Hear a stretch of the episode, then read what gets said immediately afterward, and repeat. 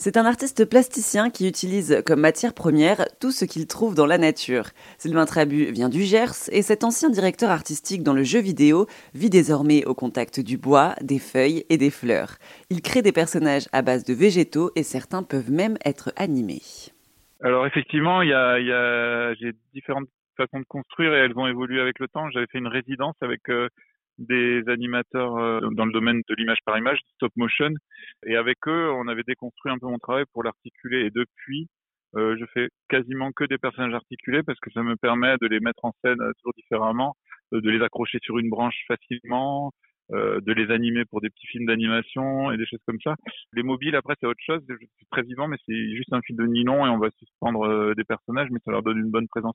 Donc, effectivement, il y a tout ça. Et pour les personnages articulés, ça va être des, fils d'aluminium torsadés de différentes épaisseurs, torsadés pour qu'ils adhèrent bien euh, aux parties que je perce. Après, je perce avec euh, une grémelle, euh, des trous très fins et plus ou moins fins en fonction de, l'épaisseur de la tige d'aluminium que je vais, utiliser. Ensuite, ça va me permettre, avec un trou d'un côté et un trou de l'autre, de connecter les deux éléments. Mais comme on va avoir une partie de l'aluminium qui reste apparente, je vais coller sur l'aluminium euh, du pollen ou de la mousse ou euh, des akènes, euh, tout un tas de, de, végétaux qui vont venir ben, faire qu'en apparence on voit que du végétal. J'ai un personnage par exemple qui m'impressionne beaucoup que j'avais créé pour Halloween c'était il y a deux ans, je crois. Hein. Et en fait, je l'ai énormément manipulé euh, au niveau des articulations. Je l'ai montré à beaucoup de monde et tout ça, et il n'y a pas une seule des articulations qui a lâché. Faire attention euh, dans, dans, la construction d'un personnage euh, au poids, en fait je vais utiliser un film d'aluminium assez épais quand je vais devoir connecter euh, des, des, parties qui portent beaucoup, comme euh, les jambes euh, au niveau du bassin, alors que si tout d'un coup ça va être des phalanges ou des antennes, ou des, des oreilles, là je peux avoir un film d'aluminium beaucoup plus fin. Mais je dois penser à ça parce que si je fais un, si j'utilise un, un, fil d'aluminium un peu trop fin pour porter un personnage, ben je vais toujours, je vais pas pouvoir le mettre debout, quoi, par exemple. Et j'ai aussi constaté que vous avez travaillé dans le web, dans le, dans le milieu des, jeux vidéo, puisque vous avez été directeur artistique chez Ankama. Et Ankama, en fait, c'est l'entreprise qui a créé Dofus, pour ceux qui connaissent peut-être.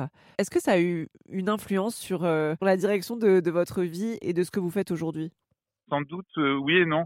C'est-à-dire qu'en fait, euh, bah, effectivement, euh, Ankama, j'étais dans les débuts et, euh, et, je connais très bien les, les membres fondateurs, puisque j'ai fait mes études avec, pour la plupart, quoi. Et en fait, euh, c'était un passage, donc c'était très passionnant parce que je suis arrivé au moment, euh, même si je connaissais des débuts, je suis arrivé au moment où euh, la, boîte commençait à, à grandir, euh, se développer sur une maison d'édition. Ça avait commencé par être une, boîte web et ensuite le jeu Dofus, effectivement, comme vous l'avez dit, a fait décoller, décoller la boîte. Et donc c'était passionnant, il s'est passé plein de choses, mais j'y ai appris autant de choses euh, qui m'ont fait évoluer que de choses justement que je veux pas que je veux, que je souhaite pas faire quoi. C'est à dire que c'est une, une très grosse structure et, euh, et, j'y suis resté presque dix ans. Alors que je pensais y rester deux ans pour aider un copain et, euh, et en fait euh, c'était une tornade quoi. Il s'est passé énormément de choses donc c'était passionnant hein. mais c'était un peu le meilleur et le pire. Il y a eu beaucoup de choses euh, qui sont passées là-bas. J'en suis revenu quoi. Je, je je pense que comme tout parcours ça m'a apporté des choses mais je travaille plus dans le jeu vidéo actuellement. J'ai voulu le faire avec euh, avec cette direction artistique, mais finalement, euh, ce qui a été plus fluide pour moi, c'est autre chose. Quoi. Donc je pense que c'est c'est quand même une expérience. C'était aussi l'expérience du CDI, de découvrir une entreprise qui qui marche très très bien, euh, de voir, euh, ouais, il y, a une singularité dans dans Ankama qui est très impressionnante. Hein. Très grosse success story à la française. Donc euh, c'était passionnant, mais c'était aussi euh, très éprouvant. Moi, je, je, cherche des choses vraiment à dimension euh, plus euh, humaine et familiale. Je dis pas que c'est inhumain, hein, je dis que c'est très grand à gérer. Et je pense que même les dirigeants euh, le, ouais, le, pas. Donc c'est vraiment une très grosse structure. Euh, j'ai vécu dedans, c'était passionnant. Mais maintenant, je suis très content d'être revenu à autre chose. Pour moi, c'est autre chose, vraiment. Et donc, vous venez de sortir un livre, Le Landard de poche des êtres de nature. C'est un ouvrage que vous avez conçu comme une fausse encyclopédie. Mais déjà, est-ce que vous pouvez nous dire si le Landard, c'est le nom de ce que vous faites et si c'est vous qui l'avez inventé ou si ça existe déjà? Alors, comme vous n'avez pas développé jusqu'au Landard de poche, le Landard existe. C'est un mouvement qui a été créé dans les années 50-60. Euh, et en fait, euh, il, euh, il met surtout, les acteurs du land art, c'était des, gens qui allaient faire des, œuvres assez colossales dans la nature. Et donc moi, je pense qu'en réaction par rapport à ça, c'est, euh, je l'ai appelé land art de poche, mais je l'explique dans le livre parce que euh, c'est plutôt euh, plutôt petit, donc plutôt portatif, et donc la poche représente bien le, transport de. Et, et l'autre nuance, c'est qu'en fait, moi, je conserve mes personnages. Les gens sont souvent surpris d'ailleurs euh, que je mets pas de conservateurs euh, spéciaux euh, pour obtenir les éléments. Quoi. Une fois qu'ils sont secs, s'ils sont conservés à bonne température à l'intérieur, il n'y a pas trop de, il a pas trop de surprises. Euh, ce qui va se dégrader, c'est surtout les fruits, les feuilles, euh, les mousses vont changer de couleur, tout va devenir un petit peu plus terne, mais ça reste, ça reste joli. Et c'est une fois que c'est stabilisé, ça reste assez solide aussi. Donc ça, c'est pour le, effectivement pour le, pour le nom. Ouais. C'est un choix avec avec l'éditrice euh, avec qui j'avais commencé à travailler pour les éditions Palette. Et moi, derrière, j'ai mis le sous-titre des êtres de nature parce que je, je pense que c'est important dans, dans, dans, mon travail de sentir ces personnages. Je fais tout pour, pour qu'ils existent, euh, pour qu'on les sente vivants aussi, pour, avoir cette, euh, ce rappel de la nature, de, de, du fait que ce qui compose la nature, c'est aussi ce qui nous compose nous, cette espèce de, d'échange de regards, quoi.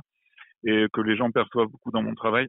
Ça me paraissait important de le, de le mettre aussi dans le titre. C'est pour ça que le livre s'appelle Le Landard de poche des êtres de nature.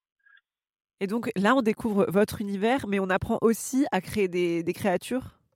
Alors, euh, c'est entre les deux. C'est-à-dire qu'en fait, je voulais quand même garder un petit peu un respect pour mes personnages et pas venir euh, le, les, les, mettre en mode Lego, on va les construire. Donc en fait, je donne beaucoup de secrets de fabrication. Je décris les personnages comme si je les rencontrais et comme si je, je, je donnais des clés au, au lecteur pour que lui-même de son côté euh, apprenne à les rencontrer. Mais euh, ce, ce, côté rencontré peut être autant on les découvre dans ce livre que euh, autant vous allez pouvoir créer les vôtres aussi. Et en fait, je, je, je, présente les ressources et aussi on voit les, les ressources qui composent les personnages en détachés. C'est-à-dire qu'il va y avoir une, une page, une pleine page où on voit un personnage et à côté, il va y avoir un descriptif du personnage, il va y avoir euh, tous les composants euh, qui ont créé le personnage euh, un peu isolé comme ça avec le nom, des composants, euh, ce qui permet un petit peu de voir euh, et d'identifier les ressources. Après, c'est bon, il y a des, fois des gens qui me rapportent que quand ils vont quand ils ont vu mon travail, après quand ils se promènent, ils regardent plus la nature de la même manière. Peut-être que là c'est pareil, s'ils voient dans le livre euh, certains éléments, ensuite ils vont se dire tiens ben là c'est du lilas, il avait montré ce qu'il appelle la branche à bec, euh, qui vient du lilas, euh, je vais regarder la, la, la plante et l'arbre de plus près. Peut-être peut-être que je trouverai aussi cette graine. Donc tout n'est pas donné euh, de manière forcément euh, hyper évidente et, décomposée, mais il y a des y a, y a des clés qui, qui sont qui sont un petit peu partout dans le dans le livre. Moi, je décris autant autant un univers que, que mon approche autour de, de ce travail et cet univers. Le Landard de poche des êtres de nature, c'est le nouveau livre de Sylvain Trabu qui est donc à découvrir aux éditions Palette et ce bel ouvrage est à retrouver dans toutes les librairies.